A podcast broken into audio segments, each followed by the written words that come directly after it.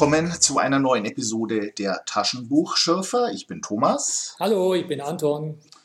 Und heute geht es um Band 45 der Reihe Terra Fantasy. Eine Sammlung von Kurzgeschichten, herausgegeben von Lynn Carter. Die Zaubergärten heißt sie auf Deutsch. Ja, sehr unterschiedliche Kurzgeschichten, die ein bisschen zusammengewürfelt mir erscheinen und mich auch manchmal ratlos zurückließen. Und ich hoffe, dass ich jetzt bei dieser Episode unserer Aufzeichnung etwas lernen werde. Mhm, ich bin auch sehr gespannt. Im Original werden sie ein bisschen zusammengehalten, diese bunten Kurzgeschichten. Die Originalanthologie heißt The Young Magicians, die jungen Zauberer, weil laut dem Vorwort zumindest geht es um die jüngere Generation von Fantasy-Autoren. Ach, du hast es im Original gelesen? Nein, nein, nein, nein. Aber das schreibt Hugh Walker, der Herausgeber der deutschen Ausgabe, in seinem Vorwort. Und das ist ein bisschen lustig aus heutiger Sicht, weil all diese Namen ganz, ganz alte Magicians, ganz alte Autoren sind. Urväter. Ja, manche sind echt berühmte, echte Berühmtheiten geworden. Sollen wir gleich anfangen? Mit seinem letzten Atemzug trieb Irein sein Ross voran. ja, das ist die erste Geschichte. Fang ruhig an, ich höre gerne zu. Ja, die erste Geschichte stammt von einem berühmten Autor, den ich sehr schätze. Ich weiß. Lord Dunsany, der 18. Baron von Dunsany. Ist aber keine seiner besseren Geschichten, finde ich. Na, da bin ich ja beruhigt. Das kluge Pferd trabte weiter. Das ist ungefähr so, wie wenn jemand von einem intelligenten Dackel schreibt. Ich finde das einfach nur peinlich. Aber gut, fang ruhig an. Lord Dunsany hat viel verschiedene Sachen geschrieben, ähm, bekannt für Sachen, die in einer, ja, in einer Fantasy-Welt spielen, die aber ganz anders ist als die von Tolkien. Eine, eine traumhafte Welt, die viele andere Autoren, auch in diesem Band, sehr beeinflusst hat. Und aus dieser Reihe stammt auch Velarans Schwert. Ach, erzähl mal, das ist eine eigenständige Fantasy-Welt im im Sinne und umfassend mit erfundenen Namen wie bei Tolkien, sagst du. Und wie heißt diese Welt? Nicht, nicht so wie bei Tolkien, viel weniger logisch. Mhm. Ähm, ich, ich, möchte Traumwelt dazu sagen, wenn nicht ähm, der Name bereits von Lovecraft und für die Lovecraft-Geschichten ja. reserviert wäre. Tanzania hat das genauso wenig zusammenhängend gemacht wie Lovecraft etwa und eben anders als Tolkien. Das heißt, es gibt schon einige Geschichten, Pegana, Pegana heißt, glaube ich, eine der Welten, in denen die Danzani-Geschichten angesammelt sind. Aber die sind doch bunt durcheinander und nicht unbedingt logisch, ähm, aber haben alle diesen traumhaften Fantasy-Stil. Einen völlig nicht realistischen Stil. In vielen Geschichten geht es auch darum, dass ein menschlicher Träumer in diese Welt eintaucht und dort Erfahrungen macht. In der hier, Valerans Schwert, gibt es keine menschlichen Träume, aber es geht doch um Träume. Es gibt da eine Stadt, die reich und berühmt und faul geworden ist und sich irgendwie noch sicher ist, dass alle Feinde abgeschreckt werden, weil die Stadt früher sehr stark und mächtig war und früher ganz tolle Helden hatte. Insbesondere diesen Herrn Velaran, ein Held von früher, von dem die Legende sagt, der treibt noch sein Unwesen und diese Legende hält eben die Barbaren draußen weit weg. Das erinnert mich ein bisschen an Terra Fantasy 41. Ich weiß nicht, ob du dich noch erinnerst. Lee Brackett, Wächter am Todestor. Ja, klar. Das war auch so eine Welt, die, auch so eine Stadt, die eigentlich wehrlos ist, aber nur noch aufgrund des Rufs geschützt bleibt. Und in welche Richtung siehst du die Abhängigkeit? Die Danzani-Geschichte ist wesentlich älter. Also wenn, dann hätte Lee Brackett sich davon beeinflussen lassen, muss aber auch nicht gewesen sein. Ja, und bei Danzani ist ja auch außer diesem Welleran, das ist ja eigentlich eine ganze Armada, da kommt ja noch dieser Sorenard, der Momolek, Rollori und Akanax und Jungirein. Also das sind die sagenhaften Helden, die diese Stadt im Glauben ihrer Feinde immer noch beschützen, richtig? Also Handlung ist nicht viel, die Feinde greifen an oder belagern die Stadt und die Helden, die ja schon längst vergangen sind, eilen in die Träume einiger Personen, sodass ähm, die träumen von, von, von Heldentaten und dadurch die Stadt retten. Es ist eine Stelle, da ist Rold, der ein, ein braver Bürger der Stadt, der quasi ferngesteuert wird. Wir haben hier einen Satz. Und die Seele Wellerans schrie zu den Träumen Rolls. Deine Knie sind gebunden, du steckst an einem Sumpf fest, du kannst dich nicht bewegen. Also diese Helden von damals steuern so ein paar Leute in der Stadt fern, damit die auf die Zinnen steigen und äh, Wellerans Schwert herausholen und damit ein bisschen in der Luft herumfuchteln, sodass die Belagerer glauben, ja, Welleran lebt noch. Das war's, glaube ich. Das war's, glaube ich. Ja. Was, du willst die Handlung, die, den Bericht der Handlung hier jetzt schon abbrechen? Naja, was passiert denn sonst noch? das Pferd hat mich nicht so äh, bewegt wie dich, muss ich gestehen. Das, das kluge Pferd. Ich, ich äh, beharre auf dem Adjektiv. Das kluge Pferd, der intelligente Dackel, das hat eine Folge. Nee, aber jetzt im Ernst, die, ähm, die Helden, die werden in gewissem Sinne schon lebendig, weil die faulen Stadtbewohner machen ja einen Ausfall und da gehen sie siegreich daraus hervor. Aber das war es dann wirklich. Ja. Ich glaube, das war dann die Geschichte. Aha. Und ein, willst du noch ein Fazit sagen zu deinem vielgeliebten Autor? Es war vermutlich meine erste Begegnung mit Danzani. Der hat echt tolle Geschichten gemacht. Ich hoffe, wir begegnen noch einigen von Ihnen in, in späteren Bänden, weil die ist, naja, hm, also für Terra Fantasy schon nicht schlecht, finde ich, aber für Danzani eine seiner schwächeren. Ja, ich, ich habe auch mal wirklich eins, ein, ein Taschenbuch von ihm gelesen mit der, das Fenster oder die Tür oder irgendwie sowas. Das war wirklich gut, ja, das ja. stimmt. Aber ich weiß jetzt leider nicht mehr den genauen Titel. Ähm, würdest du bitte die nächste Geschichte anmoderieren? Das ist James Branch Cabell. Es war einst ein König von Ekben. Und ich hätte den Wunsch, dass du mich gleich über äh, unterbrichst, wenn ich irgendwo da jetzt zu so schnell vorgehe oder wenn Widerspruch kommt, der kommt wahrscheinlich gleich zu Beginn, wenn ich behaupte, wir befinden uns im Sagenkreis von Merlin. Kann das sein? Aha, okay, er schweigt. Habe ich dich überrascht, gell? Hast mich überrascht. Ich sage mal kurz nein, aber ich verstehe, wie man draufkommen kann. Ja, wie denn? Ich, ich muss dich warnen, ich bin ein großer Kebbel-Kenner. Ach, also, das ist cool. Ich kenne Kebbel cool. noch viel besser als Danzani. Wunderbar. Dann kann alles, was ich hier thesenartig behaupte, gleich verifiziert oder umgestürzt werden. Behaupte doch einfach mal thesenhalt, thesenhaft. Genau. Äh, der Autor hat diese Geschichte geschrieben, um den Übergang vom Heidentum zum Christentum zu markieren. Ich dachte, also äh, gerne, aber erklär mir das. Doch, das jetzt muss ich auch noch was erklären. Ja, Thesen, selbstverständlich. Die, die, These stelle ich ja nur raus, damit du damit was machst, aber ich versuche es mal. Ähm, man könnte natürlich, um genau zu sein, sagen, eigentlich wird der Übergang vom Heidentum zum Christentum wieder rückgängig gemacht, weil die Bewegung ist in die Richtung, ähm, da gibt es so ein Zitat, das gebe ich nur sinngemäß jetzt wieder. Der Erzbischof legt da irgendwie seine liturgischen Gewänder ab und wird wieder zum Heidenpriester, indem er sich einen Ziegenmantel anzieht. Und das zeigt mir also, dass es hier, ähm, also zumindest vom liturgischen Habitus des Oberpriesters, der ja mal Erzbischof war, dass es irgendwie rückwärts geht, oder? Ich suche die Stelle gerade, die habe ich mir nämlich auch rausgeschrieben. Ach, du hast die körperliche Ausgabe des Buches in der Hand. Ich habe die körperliche Ausgabe des Buches in der Hand. Während du suchst, kann ich ein bisschen von Alfgar und Ulf mhm. erzählen. Das sind ja zwei tumpe Burschen, die, die äh, üben sich in einer Feindschaft, die wie höchst geistreich beginnt diese Feindschaft, weil sie beide ein Verlangen nach Tordys Tochter haben.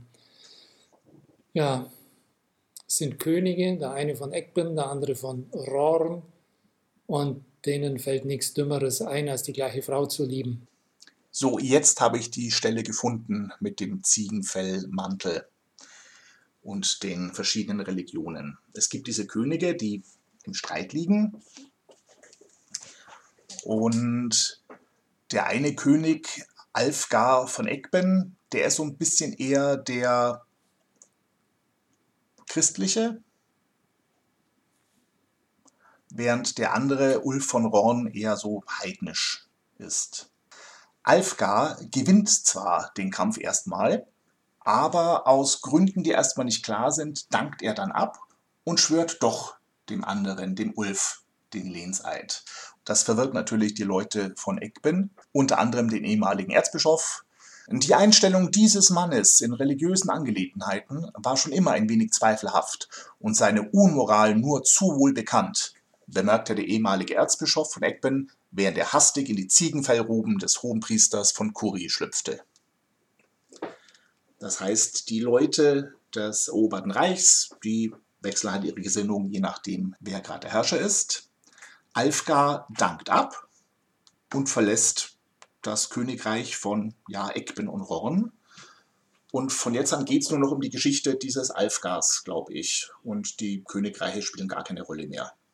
Ja, er hat die heilige Krone von Ekben von seinem blonden Haupte genommen und die hat jetzt der Ulf. Ja.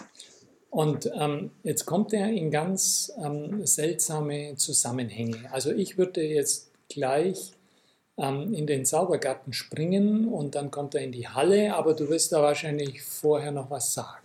Ja, ich fürchte, das Ganze ist extrem allegorisch. Das, die eine Erklärung dazu würde mir wahrscheinlich helfen. Hm. Bitte fang an. Alfgar, der ehemalige König, zieht also rum. Er begegnet erst einem Aussätzigen, der ihn im Namen des Königs, König Ulfs, um seine Hände bittet und gibt ihm diese. Dann begegnet er später auf der Wanderung einem weiteren Aussätzigen mit starken Händen, also ein Tipp, das ist der gleiche normal, der ihn im Namen seines Gottes, an den Alfka gar nicht glaubt, um seine Ohren und Ohrringe bittet. Gut, Alfka sagt, wer mich im Namen meines Gottes, auch wenn ich nicht an ihn glaube, um etwas bittet, der soll es kriegen, gibt ihm seine Ohren und Ohrringe. Dann trifft er einen dritten Aussätzigen, wieder der gleiche, mit Ringen in den Ohren, der ihn im Namen seiner Liebsten um seine Augen bittet die er letztlich auch kriegt. Alfgar, der wandernde Ex-König, sagt, ich kann dem alten Brauch Eckbens nicht untreu werden, deshalb darf ich niemanden verweigern, worum er mich im Namen der Herrin meines Herzens bittet. Dieser Aussätzige, das ist die Zeit und das Alter, der quasi dem König die Geschicklichkeit der Hände, das Gehör, das Augenlicht nimmt oder zumindest beeinträchtigt, wie das halt so ist im Alter. Und er kommt zwischendrin, Alfgar, an Orte, die ihn doch alle enttäuschen. Zuerst der Wald der Demokratie, wo sich herausstellt, da ist nichts. Dann kommt in die Höhle der toten Religionen, wo sich herausstellt, da ist nichts. Und dann kommt er in den Garten der verflossenen Geliebten, seine echten ehemaligen Geliebten und die aus der Literatur und stellt fest, nee, ist eigentlich auch alles nicht so toll, wie er sich erinnert. Das macht natürlich auch die Zeit, dass äh, die Sachen, für die er sich begeistert hat, jetzt nicht mehr so begeisternswert sind.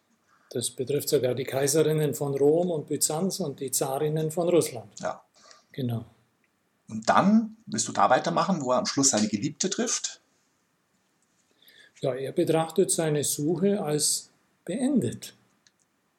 Da steht das ja auch irgendwo, sagte Alphard, als er sich von den Steinen erhob, deren Kanten immer schmerzhafter in seine Knie geschnitten hatten. Ihm scheint Folgendes wichtig. Zitat, ich habe dem alten Brauch Eckbens die Treue gehalten und auch dir hielt ich die Treue. Und damit ist es eigentlich getan für ihn. Ja, das ist, glaube ich, seine, hm, sein, sein Lebensprinzip und dazu müsste man den ganzen Kabel gelesen haben. Er macht sich Illusionen, er hat drei Illusionen, nämlich Treue zum König, Religiosität und die Liebe zu seiner geliebten Etar.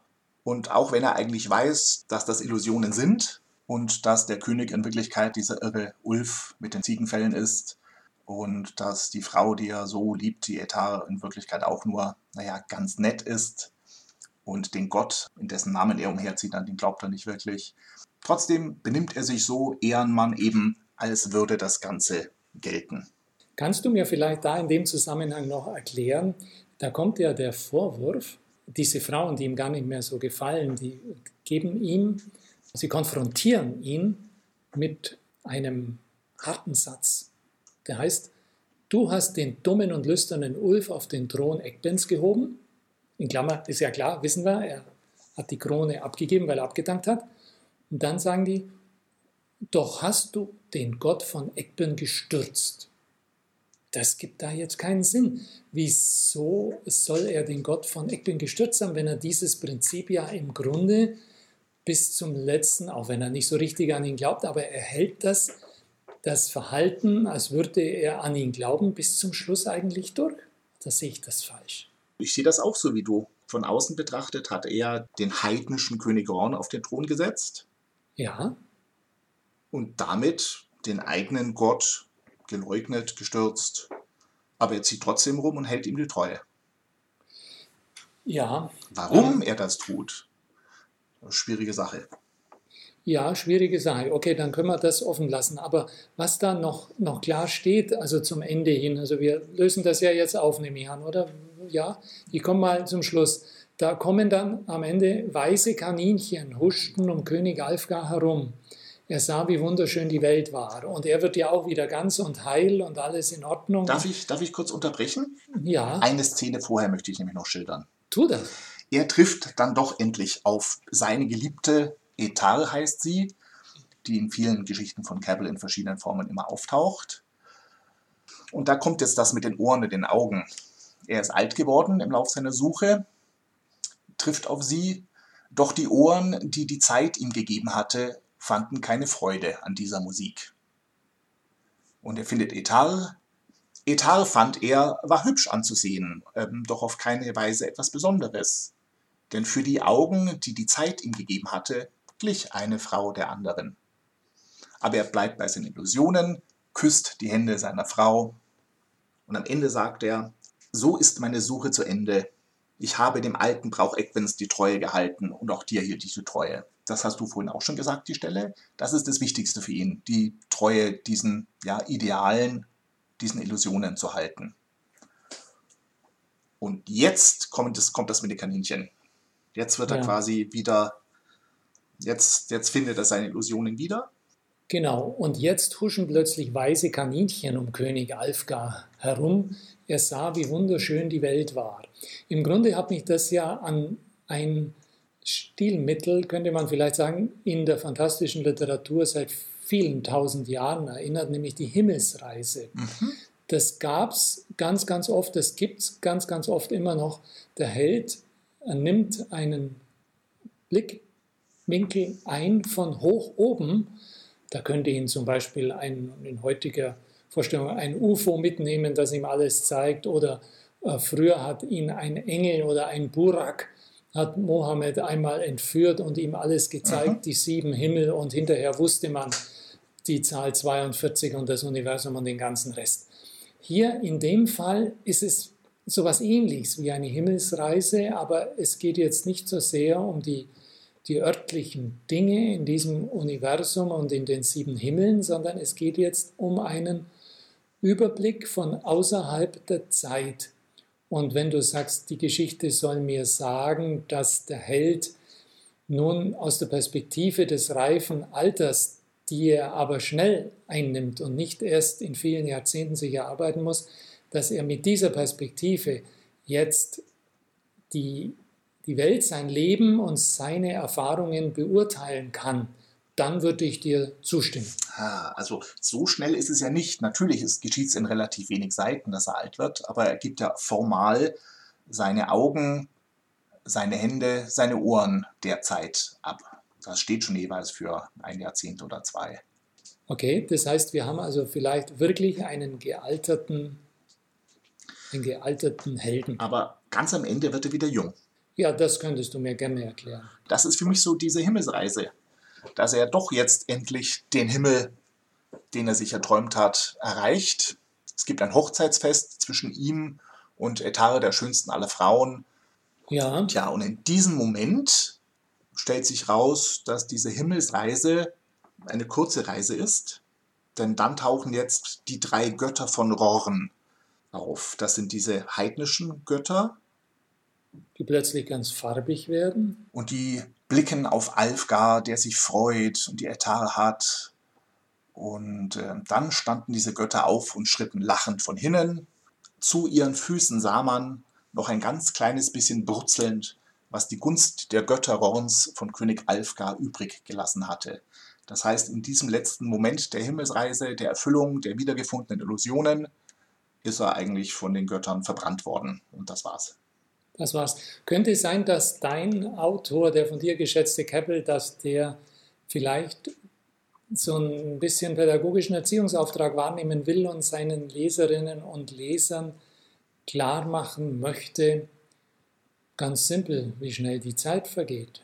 Ich weiß nicht, ob er den erziehen möchte, aber eins seiner, seiner Standardthemen ist, dass der Mensch sich Illusionen macht und diese Illusionen braucht, um das Leben zu ertragen.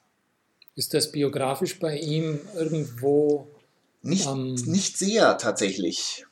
Er war ein Südstaaten-Gentleman aus feiner Familie und dieses hauptsächlich Illusionen machen und feines Benehmen, das könnte man vielleicht in diese Südstaaten-Höflichkeit reintun, wie du sie vielleicht aus Vom Winde verweht kennst. Wir tun so, als wären alle Frauen edel und schön, selbst wenn es blöde Zicken sind. Ja. Klar, Gable, der ist eher eben anders. Der, der höflichkeitsrolle nicht mit bei dieser Südstaaten-Höflichkeitsrolle, wenn ich mich recht erinnere. Also nicht sehr biografisch, vielleicht ein bisschen und definitiv keine leichte Geschichte. Also eine Geschichte, die mich sehr wundert, dass die ihren Weg in diese Anthologie gefunden hat, weil ohne, ohne viel Zusammenhang, ohne Cabell zu kennen, ist das, glaube ich, eine irritierende und ziemlich verwirrende Geschichte. Dann bin ich jetzt wirklich beruhigt, weil genau das war mein Eindruck nach der Lektüre. Aber danke, das war doch sehr, sehr hilfreich für mich. Aber jetzt kommen wir, glaube ich, zu einem wirklichen Lieblingsautor von dir. Könnte das sein? Oder hast du noch was zu melden? Nein, mit Campbell bin ich durch. Gut, dann moderiere ich an. Miau, miau, es geht um die Katzen, miau. Du bist dran. H.P. Lovecraft, Die Katzen von Ultar ich weiß gar nicht, warum die Geschichte so bekannt ist, aber die ist wohl bekannt und gut. Also ich mag ja, sie. Ja, weil sie der Surkamp Verlag hat sie zigmal publiziert in den 80ern. Die war in etlichen Anthologien drin. Ich weiß nicht, wie oft ich diese Katzen um die Ohren hatte. Also es, es war schon fast inflationär, aber da ist rein Surkamp schuld. Mhm. Ich finde es auch eine gute Geschichte, aber es passiert eigentlich auch nicht viel. Nee, es passiert nicht viel. Also es ist eine frühe Lovecraft-Geschichte in seiner Danzani-Phase da hat sich Lovecraft sehr an den Geschichten von Lanzani, an diesen Traumgeschichten orientiert und einige Sachen geschrieben, die man zusammenfasst unter Traumlande. In einem Dorf wird ein Paar gemieden, weil es ein bisschen komisch ist und weil es wohl Katzen fängt und tötet.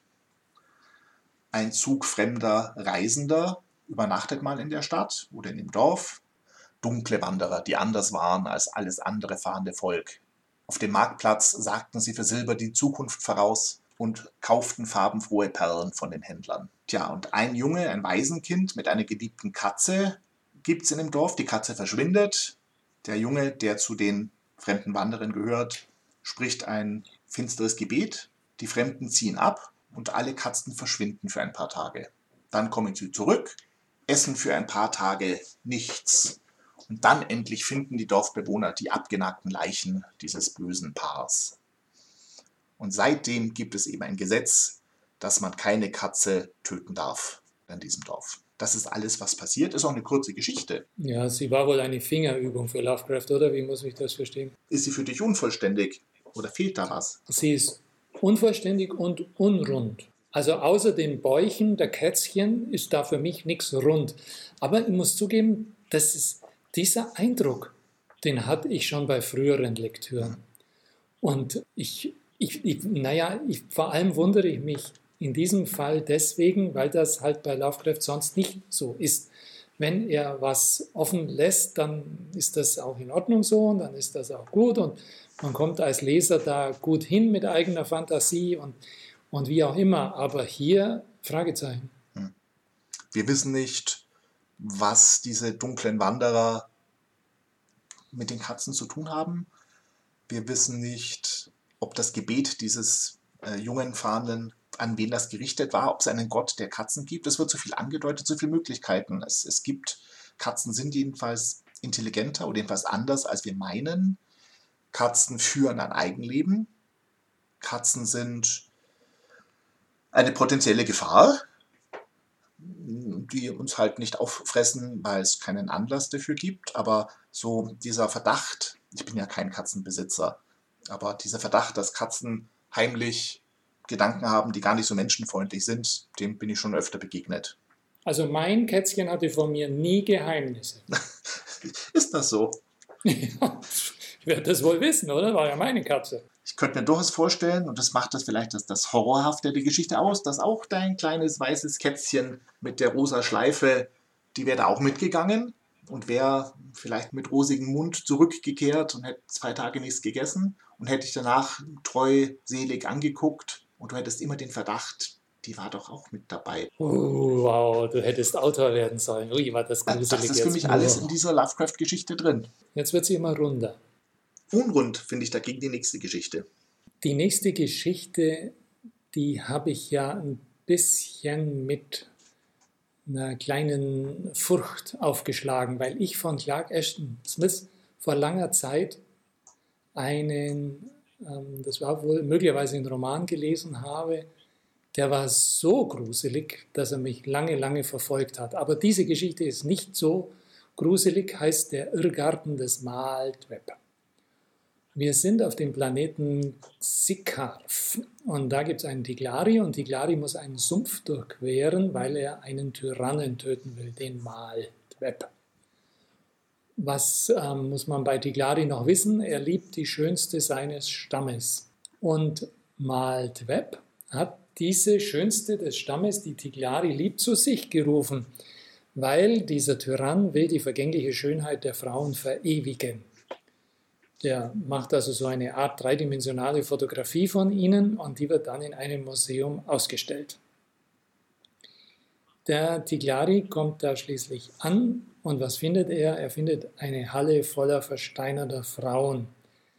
Das sind keine Abbilder, keine Fotografien, sondern die echten Frauen offensichtlich unter einem Bann stehend.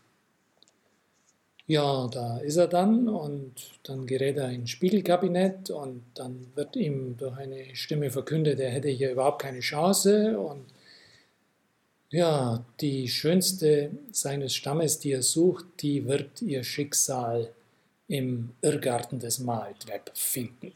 Ja, dann geht also die Glari in diesen Irrgarten und da begegnet ihm also so ganz allerhand unartiges Zeug und das sind so, so Chimären und Halluzinationen und also kein schöner Ort.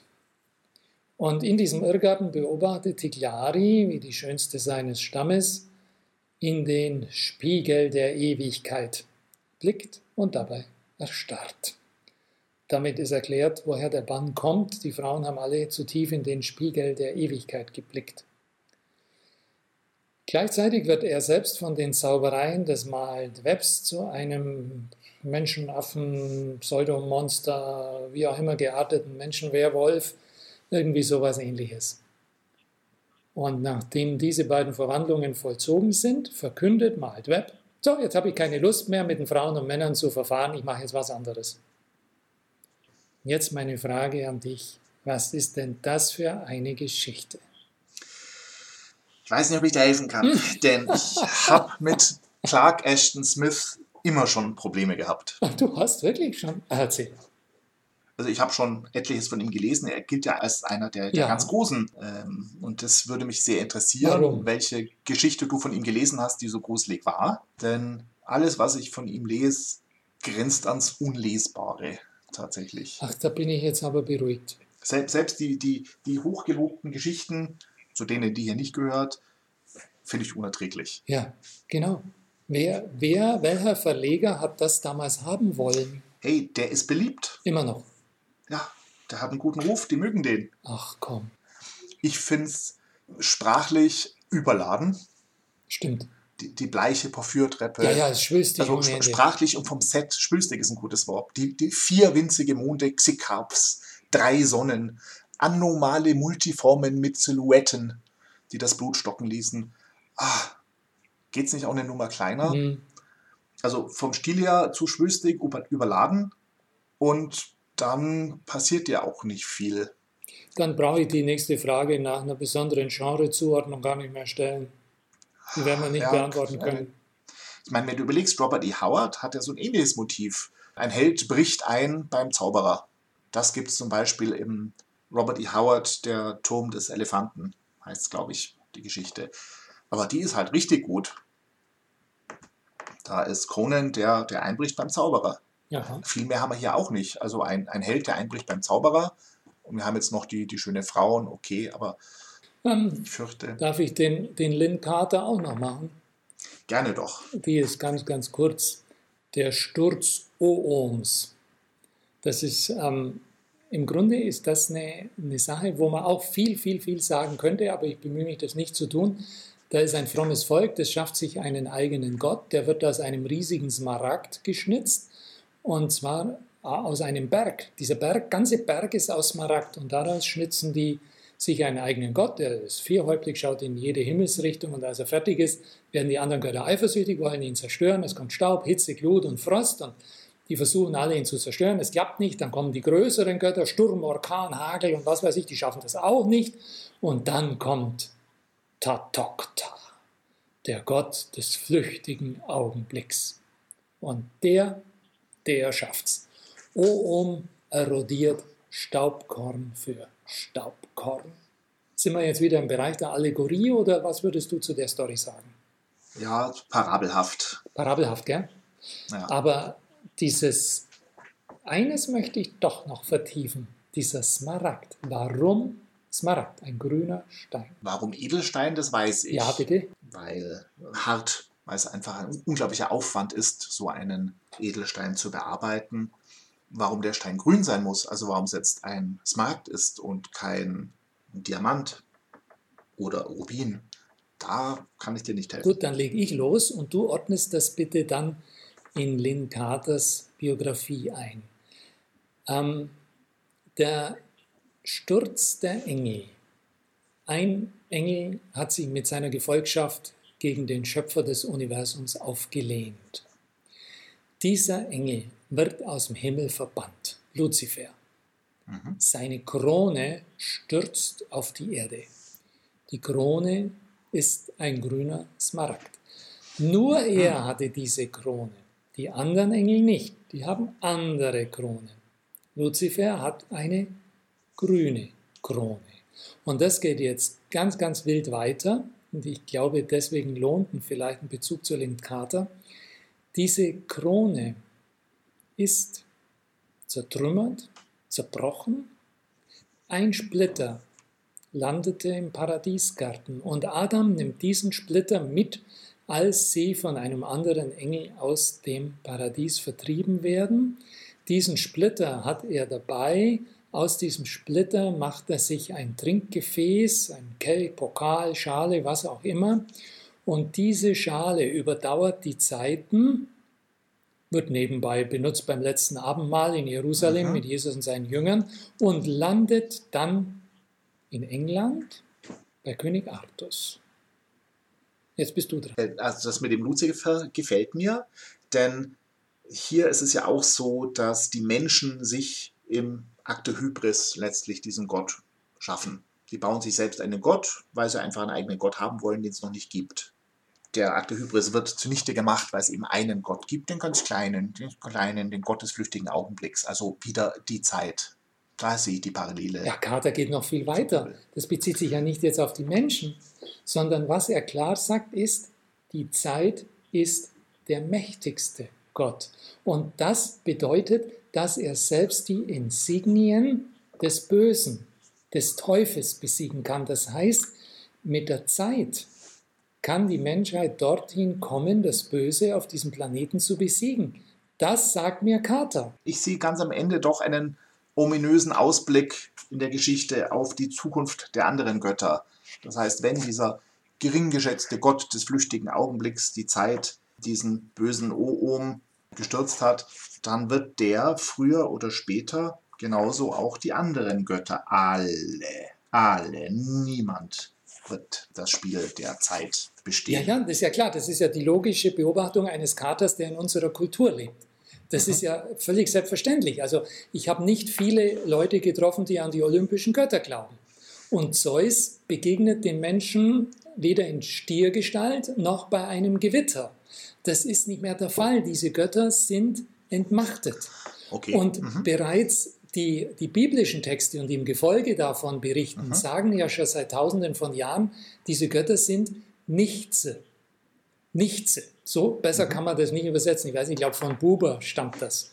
Ähm, bin mir, weiß jetzt aber nicht, wie Auf jeden Fall, damit ist ja schon gesagt, alles, was die Menschen klein gemacht hat, was sie unterjocht hat, mhm. was sie ähm, in Beschränkung hielt, das ist im Laufe der Zeit vernichtet durch die Zeit, wie ich gerade sagte. Bloß jetzt kommen die Götter, die sich die Menschen selber machen. Zum Beispiel die KI. Ich, in Bayern wurden jetzt, ich glaube, 50 Lehrstühle für KI eingerichtet. Allein in einem Bundesland. Okay, das sind neue Götter im Entstehen und dieser Gott der Zeit, der wird auch diese alle nivellieren. Ich denke, eher dort ist die Aussage von Carter zu suchen. Ja, gehe ich mit, gerne. Ich sehe allerdings noch Parallelen zu den anderen Geschichten, die wir hatten. Ja, auch beim Cabell geht es um die Zeit, die Sachen zunichte macht, wenn auch nur ja den Menschen und nicht, nicht, nicht die falschen Götter.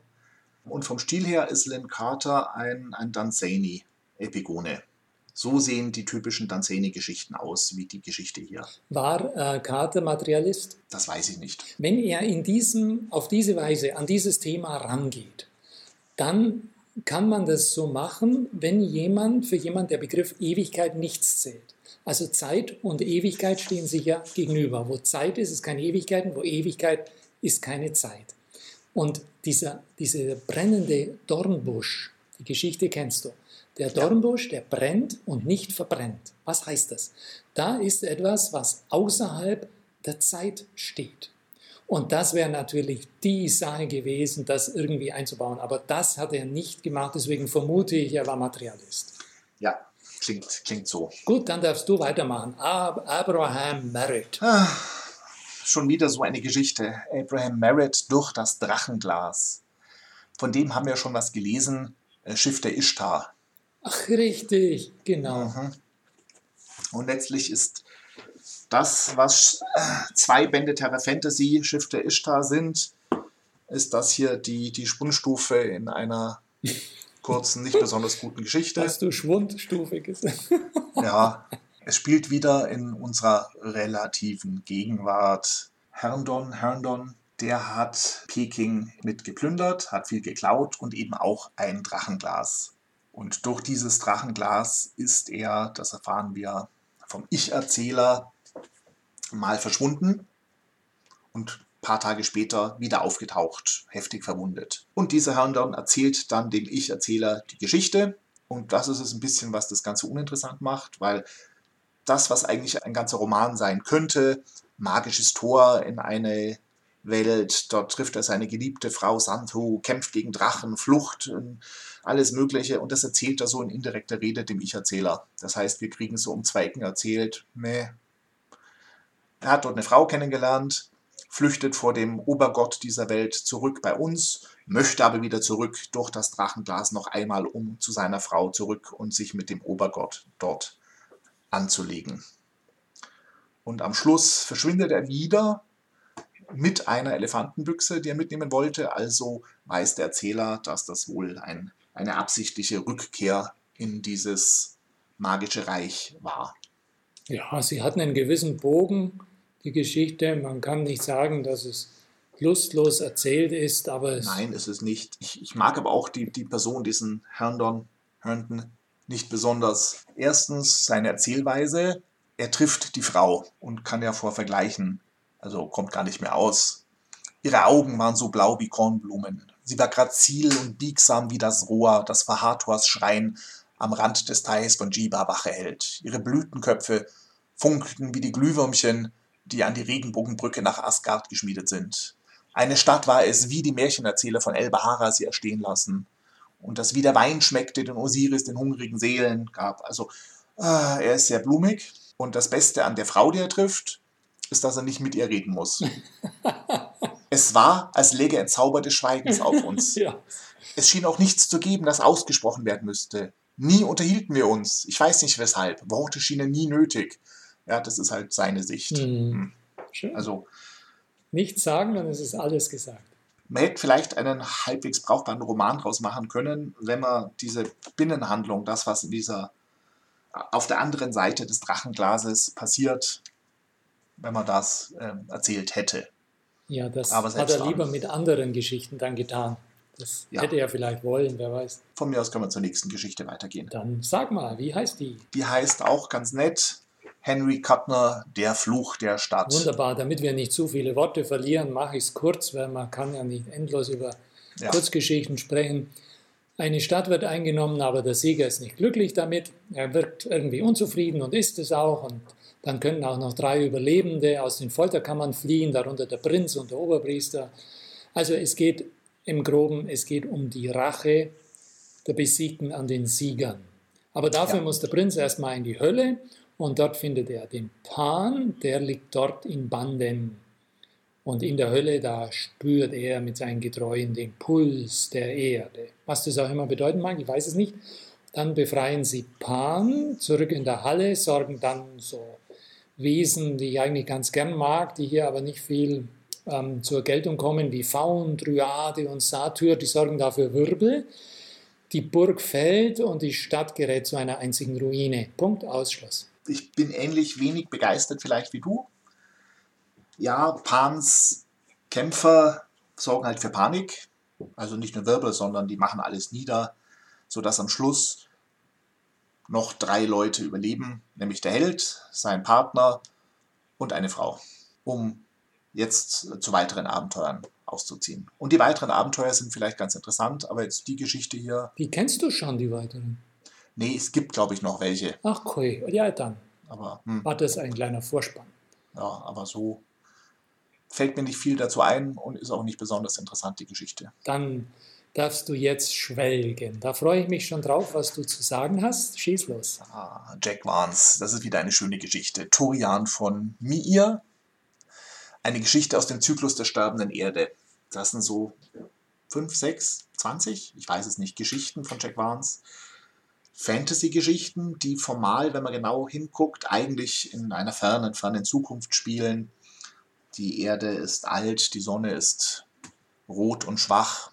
Es gibt keine Technik mehr, sondern Zauberei. Wir haben diesen Zauberer Tojan von Mir, der will Homunculi bauen, scheitert, sucht Rat bei dem legendären Zauberer Pandelume.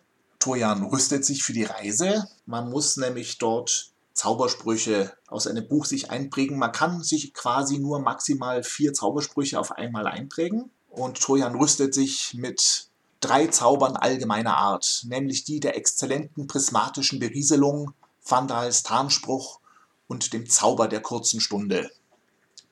Das finde ich ganz nett. Ja, ist es. Und da kommt ja auch die Fantasy-Zauberregeln von Dungeons and Dragons her die haben sich da sehr an diesen Geschichten orientiert. Tatsächlich, das wusste ich nicht. Ja, ähm, ich habe ja lange nicht mehr gespielt, aber da muss man sich auch aus dem Reservoir an Zaubern, die man grundsätzlich kennt, jeden Tag eine bestimmte Anzahl raussuchen, die man dann einsetzen kann. Mhm, mh. Er trifft diesen Pandelume, wird auch dessen Schüler, nachdem er für ihn einen Auftrag erledigt. Ja, dieser Pandelume, der eben besser im Homunculi bauen ist, hat ein Geschöpf Tessein erschaffen, eine Frau, wunderschön, aber voller Hass auf alles Schöne. Macht doch alles kaputt, was irgendwie schön ist. Ist echt mies, mies, mies gelaunt. Der Torian erschafft sich erstmal selber eine schönere Frau, Floriel, die wird von der Tessin umgebracht, wegen Hass auf alles Schöne, Schöne, Schöne. Und dann erschafft sich Torian eine friedliche Zwillingsschwester dieser bösen Tessin, Tessais die friedliche Zwillingsschwester trifft auf die böse, beide eidigen sich und Toussaint will sich mal anschauen, ob die Welt vielleicht doch ein bisschen anders und gar nicht so mies ist, wie sie immer gedacht hat und will zurück aus diesem Reich von Pandelume auf die Erde, die sterbende Erde, um dort eigene Abenteuer zu erleben. Und das ist eigentlich eine schöne Geschichte. Es passiert nicht so viel. Diese Tessin, die wird später tatsächlich einige Kurzgeschichten haben, in der sie Abenteuer erlebt aber es ist die Sprache bei Rans, die ich mag. Ja, und mir gefallen die Namen so gut. Dieser ja. Pandelume, das ist so ein typischer Wahnsname. Ja. Der hat, der hat auch in, in seinen anderen, in den langen Romanen, der hat da immer Namen drin, die, die gehen einem gar nicht mehr aus dem Kopf. Die sind ja. so, ich, ich weiß gar nicht, als würde es die Leute wirklich geben. Für, für seine Zaubersprüche, für die Orte, für die Personen hat er wirklich immer schöne, schöne Sachen. Aber er hat kein Spiel erfunden in diesem, in diesem Text, ähm, was er sonst ja gerne tut. Da beschreibt er ja alle möglichen Gesellschaftsspiele, sportliche mhm. Spiele. Wettkampfspiele. Aber diesmal, ich habe immer darauf gewartet, aber es kam kein Spiel. Muss ja auch, muss ja nicht immer machen, aber stimmt, das macht er auch gerne. Er ist, ein toller Weltenerschaffer. Weltenerschaffer, ja, ganz genau. Ja. Die sind, also ich, ich, muss die wirklich mal wieder hersuchen. Wenn wir fertig sind mit Terra Fantasy, dann machen wir ein bisschen Jack Vance. Okay, ich kenne ja nur einen kleinen Teil seiner Werke, also die gesamten Geschichten der sterbenden Erde, habe ich natürlich gelesen und ein paar weitere, aber es fehlen mir dann doch recht viele. Also mit dieser Absichtserklärung ähm, bin ich am Ende. ich danke dir für die tollen Infos, die ich jetzt bekommen habe. Das war spannend. Ja, ich fand das eine sehr lesenswerte Anthologie, auch wenn es die schwächeren Geschichten von ja, Keppel und Danzani waren. Aber ein guter Wahns, der Kater ist okay. Clark Ashton Smith ist so, wie er immer ist. Lovecraft, also schon eigentlich ansehnliche Namen, finde ich. Ich hoffe, es kommen später noch weitere solche Anthologien. Ich weiß es nicht mehr. Der nächste Band wird wieder ein Roman sein. Und das gibt dann auch einen kürzeren Podcast, nehme ich an. Das denke ich auch. Der war jetzt etwas lang. Dann bis zum nächsten Mal. Bis zum nächsten Mal. Tschüss. Tschüss.